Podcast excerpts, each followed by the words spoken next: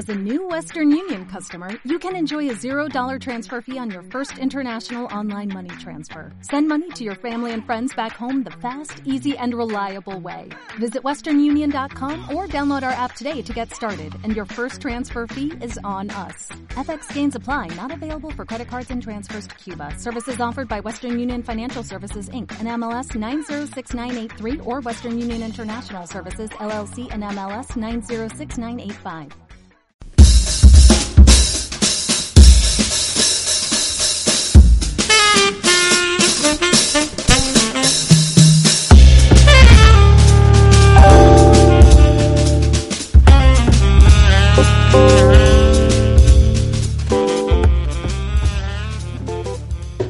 Hola a todos, bienvenidos a un nuevo programa de Estación JDK, la estación del IES Juana Primera de Castilla en Tordesillas.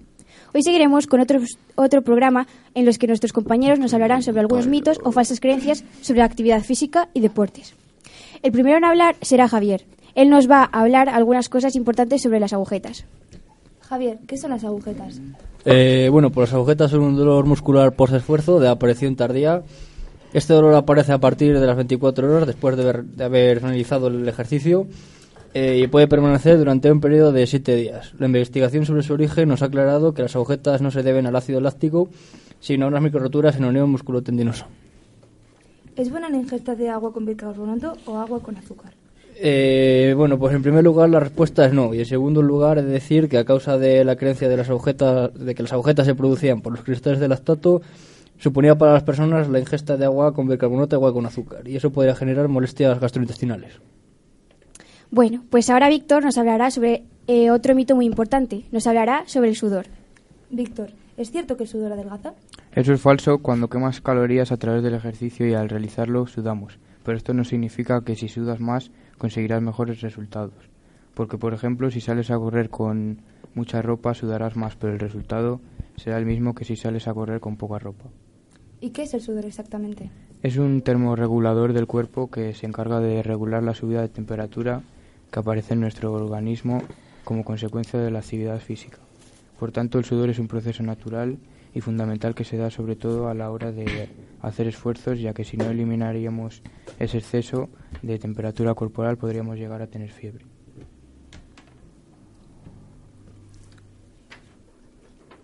Se dice que el flato es provocado por la ingesta de agua antes o durante la práctica de ejercicio físico. Así que Alberto nos contará si es real o no.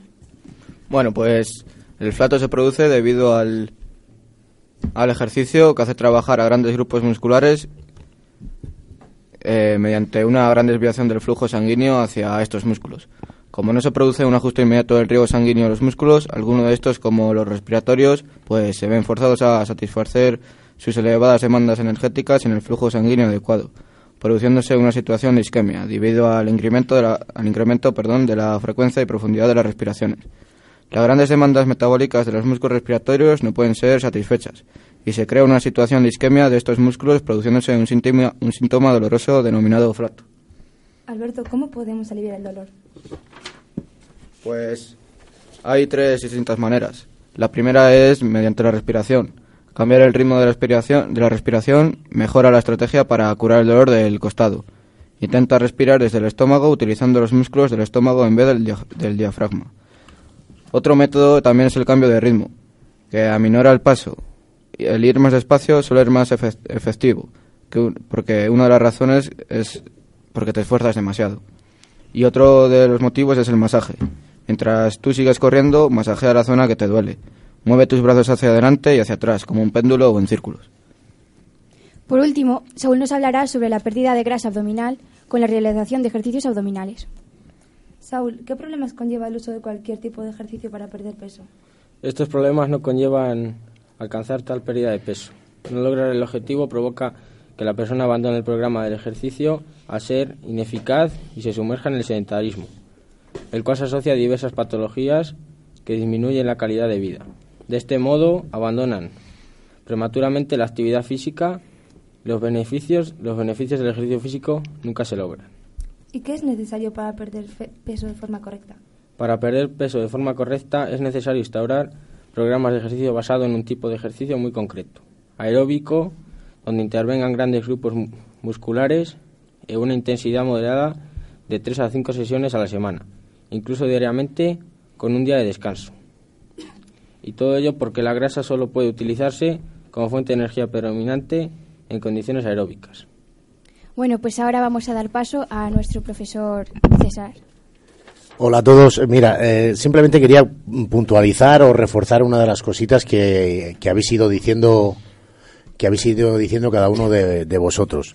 Javi nos ha hablado de las agujetas y lo que tenéis que tener en cuenta con las agujetas, siempre sabéis que os lo digo en clase, es que son eh, una forma de lesionarse. No dejan de ser unas lesiones. Aquellos que habitualmente estéis acostumbrados a oír que lo mejor para quitar las agujetas es repetir el mismo ejercicio al día siguiente para que el, cuerpo se vaya acostumbrando, quizás habría que empezar a, desterrar esa idea. Javi ya ha hecho desterrar la idea del agua con azúcar, es totalmente eh, inútil, no vale absolutamente para eh, no tener agujetas ni para eh, recuperarse de ellas una vez tenidas. Entonces lo que sí que tenemos que tener en cuenta es tratar a las agujetas como lo que son, unas micro roturas de las fibras musculares, de las miofibrillas musculares y por lo tanto una lesión de tipo muscular. Lo mejor siempre va a ser el reposo, la aplicación de hielo local, algún tipo de masaje o baño y en cualquier caso recuperar una actividad física más bien suave, moderada.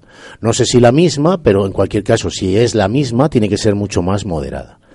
Por otro lado, y para terminar con el mito de las agujetas, que sepáis que las agujetas fundamentalmente se van a producir cuando hacemos ejercicios en las que hay eh, contracciones de tipo excéntricas, es decir, contracciones a favor de gravedad.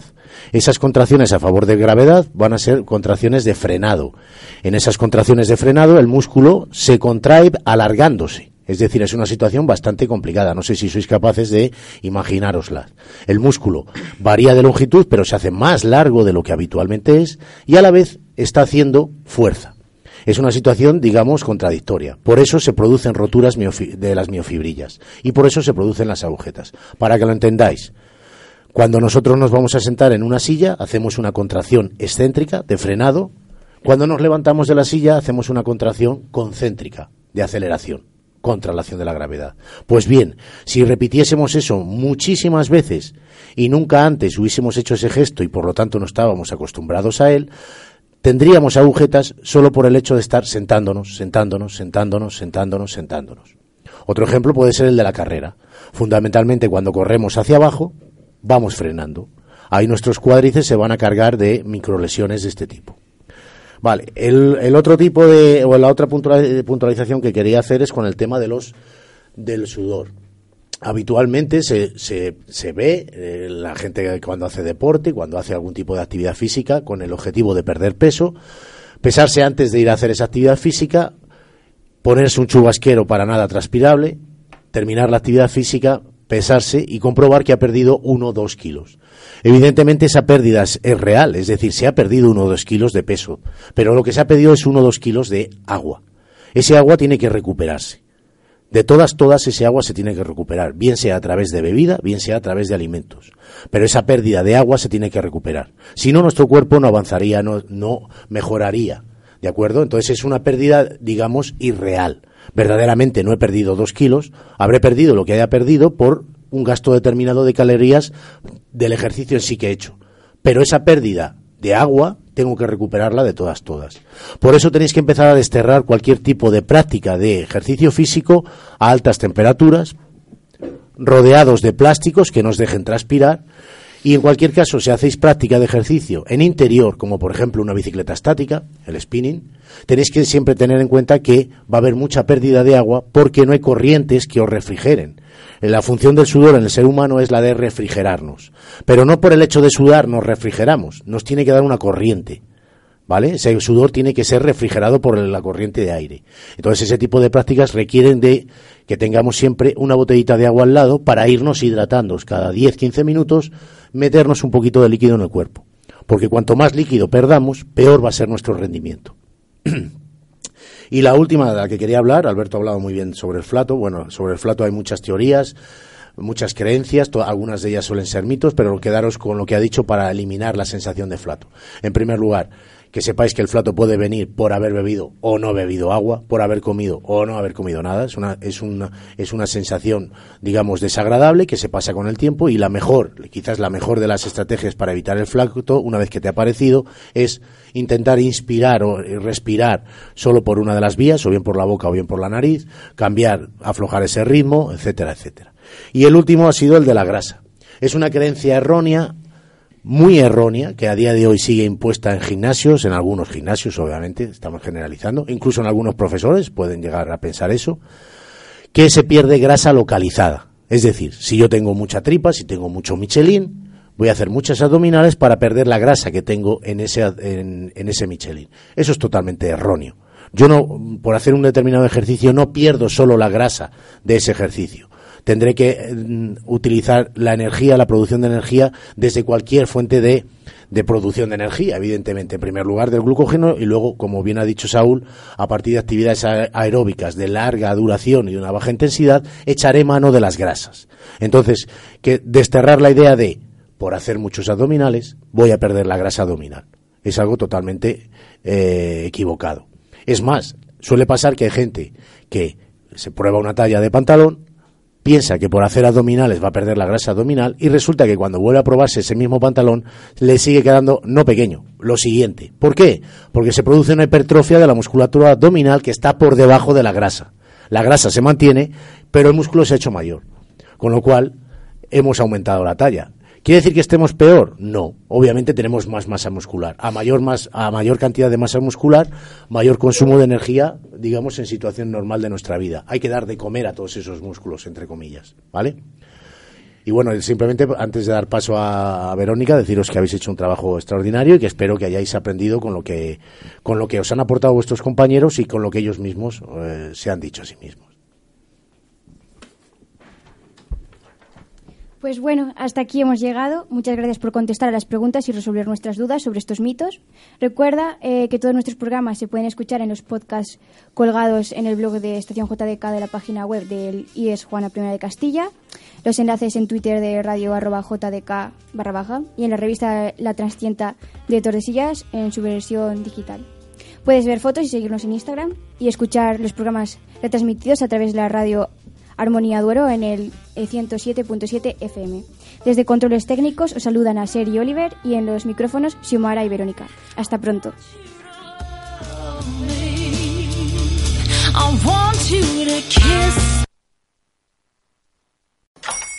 Hola, buenos días, mi pana. Buenos días, bienvenido a Sherwin Williams.